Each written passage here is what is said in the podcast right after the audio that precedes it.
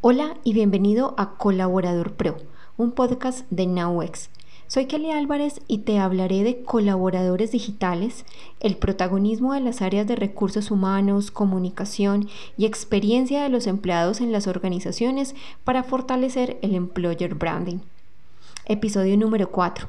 ¿Qué debe pasar en una compañía para que el empleado tenga una buena experiencia y se convierta en embajador de tu marca? De esto se viene hablando hace muchos años, incluso en las dos últimas décadas ha sido un tema importante y la relevancia de la relación entre empleado-organización no ha dejado de aumentar. Y eso ha hecho que se impulse la aplicación de los principios del marketing a las direcciones de recursos humanos, creando en teoría el employer branding, cuyo objetivo principal es atraer talento humano, y comprometerlo con la organización. Básicamente es esto. Pero, ¿qué debe suceder realmente dentro de la organización para que el empleado viva la mejor experiencia? Pues hoy te hablaré de algunas de, de estas acciones que se pueden llegar a realizar en la empresa para mejorar esta experiencia. Las empresas deben proporcionar al empleado un buen ambiente de trabajo, cosas como recompensas, horario flexible, formación, entre otros beneficios. También hacer que los empleados se sientan implicados con la organización en todos los niveles, esto es súper importante. Aplicar los principios del marketing en el área de recursos humanos con el objetivo de fortalecer las relaciones entre la empresa como marca empleadora y el empleado como cliente ya habíamos indicado en episodios pasados que el empleado es el cliente interno de la empresa y por lo tanto tiene la misma importancia o incluso algunos autores dicen que más importancia que el cliente externo.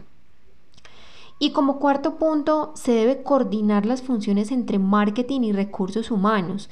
Esto para lograr atraer el mejor talento humano y que en el interior de la empresa éste se pueda comprometer por lo que la atracción y el compromiso son los dos focos súper, súper importantes del employer branding. Resulta que, según la literatura que hasta ahora existe sobre este tema, la experiencia con la marca en el caso del empleado es una experiencia prolongada y profunda, a diferencia de la experiencia entre la marca y el consumidor final y esto se ha convertido en un factor clave en la explicación de la percepción que se tiene de la marca, el compromiso e incluso las conductas de los empleados. Y aunque no existen muchos estudios o investigaciones que midan a ciencia cierta la relación entre el compromiso afectivo del empleado con la marca, es decir, en este momento no hay unas métricas de eso, algo que mida esa, esa afectividad como tal, sí se conoce sobre la influencia que tiene la satisfacción de la persona en su trabajo, las recompensas, etcétera, como esos antecedentes de un compromiso profundo, una experiencia emocional e intelectual que sí se ve reflejada y sí representan los valores de la marca, es decir, que sí tiene muchos beneficios. Ahora, para mejorar esa experiencia y conseguir ese compromiso de parte del empleado hacia la marca, es importante que las compañías tengan en cuenta algunos pasos y traten de seguirlos. Según expertos en el tema, estas pueden ser las bases de esta gran estrategia. Uno de los pasos es, y digamos que sería como de la base o de los primeros que se deban dar, conocer a los empleados. Antes de salir con planes de incentivos, comenzar a realizar cambios y demás eh, implementación de estrategias, es súper, súper importante realizar un diagnóstico previo.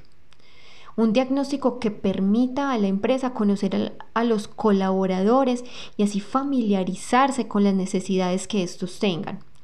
Esto haría incluso parte del proceso de investigación que define el employer branding o como tal el employer personas, un tema del cual ya veníamos hablando anteriormente. El employer personas que digamos que a nivel de marketing lo podríamos comparar con el buyer persona, esa investigación y ese conocimiento de nuestro cliente, en este caso el cliente interno que viene a ser el empleado. Eso ya lo habíamos hablado. De ahí, de ese conocimiento, de toda esa investigación, de ese diagnóstico que se haga de los empleados, pues podríamos llegar a conocer cuál es la experiencia ideal de nuestros empleados, qué es lo que realmente los motivaría y los llevaría a tener un gran compromiso con nuestra compañía. El segundo, el segundo paso o acción que podríamos llegar a realizar según los expertos, según ellos comentan en recursos humanos, es además de conocer al empleado y sus necesidades, también como primordial aspecto, entender que la experiencia del empleado siempre, siempre estará influenciada por tres factores súper importantes. Uno es la tecnología, y más ahora en este momento. El clima laboral. Y como tercero, la cultura organizacional. ¿Esto qué quiere decir entonces? Que el empleado debe contar con un espacio de trabajo agradable, independiente del lugar donde se encuentre. Si está desempeñando trabajo remoto, si lo está haciendo a través de coworking o si está yendo directamente a la oficina. Su lugar de trabajo debe ser un trabajo limpio, agradable, bien iluminado, donde él se sienta bien y a gusto para realizar sus labores. Eh, realizar también actividades dentro de la empresa que lleven a los empleados a que se apropien de los valores de la empresa, que se provean esos elementos y, esas herramientas que, les permitan tener mayor compromiso. Y ya a nivel del tema de tecnología, en este caso, proveer las herramientas, elementos y plataformas tecnológicas que les permitan a eso realizar su trabajo e ir más allá incluso en pro de su crecimiento personal, profesional y la relación con la marca, entre ellos las plataformas y uso de redes sociales, incluso para, para que ellos puedan convertirse en ese embajador de marca que se necesita. Adicionalmente, se ha comprobado, según la aplicación de estas estrategias en algunas compañías, que los beneficios sociales funcionan mucho mejor que los incentivos monetarios. ¿Cómo así que beneficios sociales? Algunas empresas han probado con aquellos beneficios que mejoran la calidad de vida del empleado, como lo son los bonos de alimentación, financiación de sus estudios, tickets de gasolina, etc. Todos estos factores que podrían ayudar a que los colaboradores se sientan más valorados y productivos. Ahora, de cara a los líderes, también el tema de capacitación es súper, súper importante. Implementar la capacitación hacia ellos, hacia los gerentes y, todos los jefes, pues porque ellos realmente son los que están directamente implicados y directamente en con, eh, con constante comunicación con los empleados. Y es importante que esa estrategia de employer branding y, y de mejora de experiencia del empleado pues toda la compañía está implicada en ello. Esto no debería ser un trabajo solo del área de recursos humanos. Los jefes y demás miembros deben involucrarse, conocer la estrategia y sobre todo velar por su implementación. Obviamente en alianza con el área de recursos humanos para que se pueda supervisar y acompañar todas las actividades de modo que el liderazgo se torne un liderazgo productivo, un liderazgo positivo y no un liderazgo tóxico que vaya en pro del bienestar, que no solo influye en el desempeño, sino también en la experiencia emocional y relacional del empleado con la marca. ¿Y todo esto a qué lleva finalmente? Pues a mejorar el compromiso, obviamente a mejorar el clima laboral y a contar con un equipo súper dispuesto a darlo todo para ayudar a la empresa a alcanzar los objetivos y metas trazadas en la estrategia. Nuevamente lo reitero, la experiencia del empleado no es más que fidelizar el primer cliente, que es el empleado. Y bueno, digamos que para ilustrar un poco todo esto que, que venimos hablando, hoy quiero contarte además uno de los ejemplos de empresa o la empresa que más fama tiene a nivel mundial por implementar el employer branding y ofrecer la mejor experiencia al empleado. El máximo y definitivamente ejemplo o empresa que incluso ya habíamos mencionado antes es Google. Está entre los primeros puestos como marca de empleador.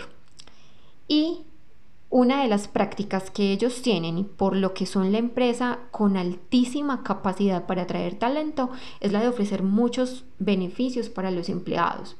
Por ejemplo, entre estos beneficios está en los lugares de trabajo de Google, en sus diferentes dependencias a nivel mundial, las estaciones manejan estaciones repletas de snacks gratuitos para todos los empleados. Cuentan con servicio de transporte gratuito además.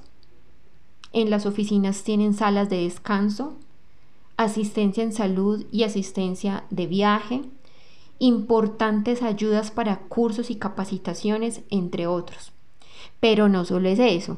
Para trabajar todo el día en Google no hay que preocuparse por la alimentación, pues la empresa ofrece el mejor desayuno, un desayuno variado, saludable, ofrece comida, ofrece cena y además todo el tiempo cafés, zumos y demás repartidos en todas las áreas de trabajo para que los empleados puedan consumir y disfrutar en cualquier momento. Además de cuidar la alimentación, para Google es súper importante cuidar los espacios comunes que favorezcan las relaciones entre los empleados. Esto es súper importante porque no solamente la relación entre la marca y el empleado, sino también las relaciones entre ellos, lo que fomentan esa relación con la marca. También ellos eh, ofrecen las vacaciones vacaciones muy generosas, permisos por maternidad adicionales a los de ley, periodos que pueden disfrutarse sin sueldo a petición del trabajador y otras muchas formas de disfrutar de un tiempo libre o incluso tiempo para circunstancias personales. Todo esto son alicientes que forman el atractivo de uno de los employer branding más atractivos del mundo. Ahora, sabemos que no todas las empresas en este momento están en capacidad logística, económica, etcétera, para implementar los mismos beneficios de Google. Sin embargo, un buen diagnóstico de las necesidades puntuales y la implementación de cambios y estrategias alineadas a esas necesidades y en beneficio de los empleados que mejoren la experiencia, sí comenzarán a hacer la diferencia y los resultados serán grandiosos en pro de la marca y el cumplimiento de sus metas. Bueno, si llegaste hasta aquí, muchísimas gracias. Te invito a seguir con nosotros y compartir a través de tus redes sociales esta entrega con la persona a la que creas que puede interesar esta información. Nos vemos en una próxima ocasión. Chao, chao.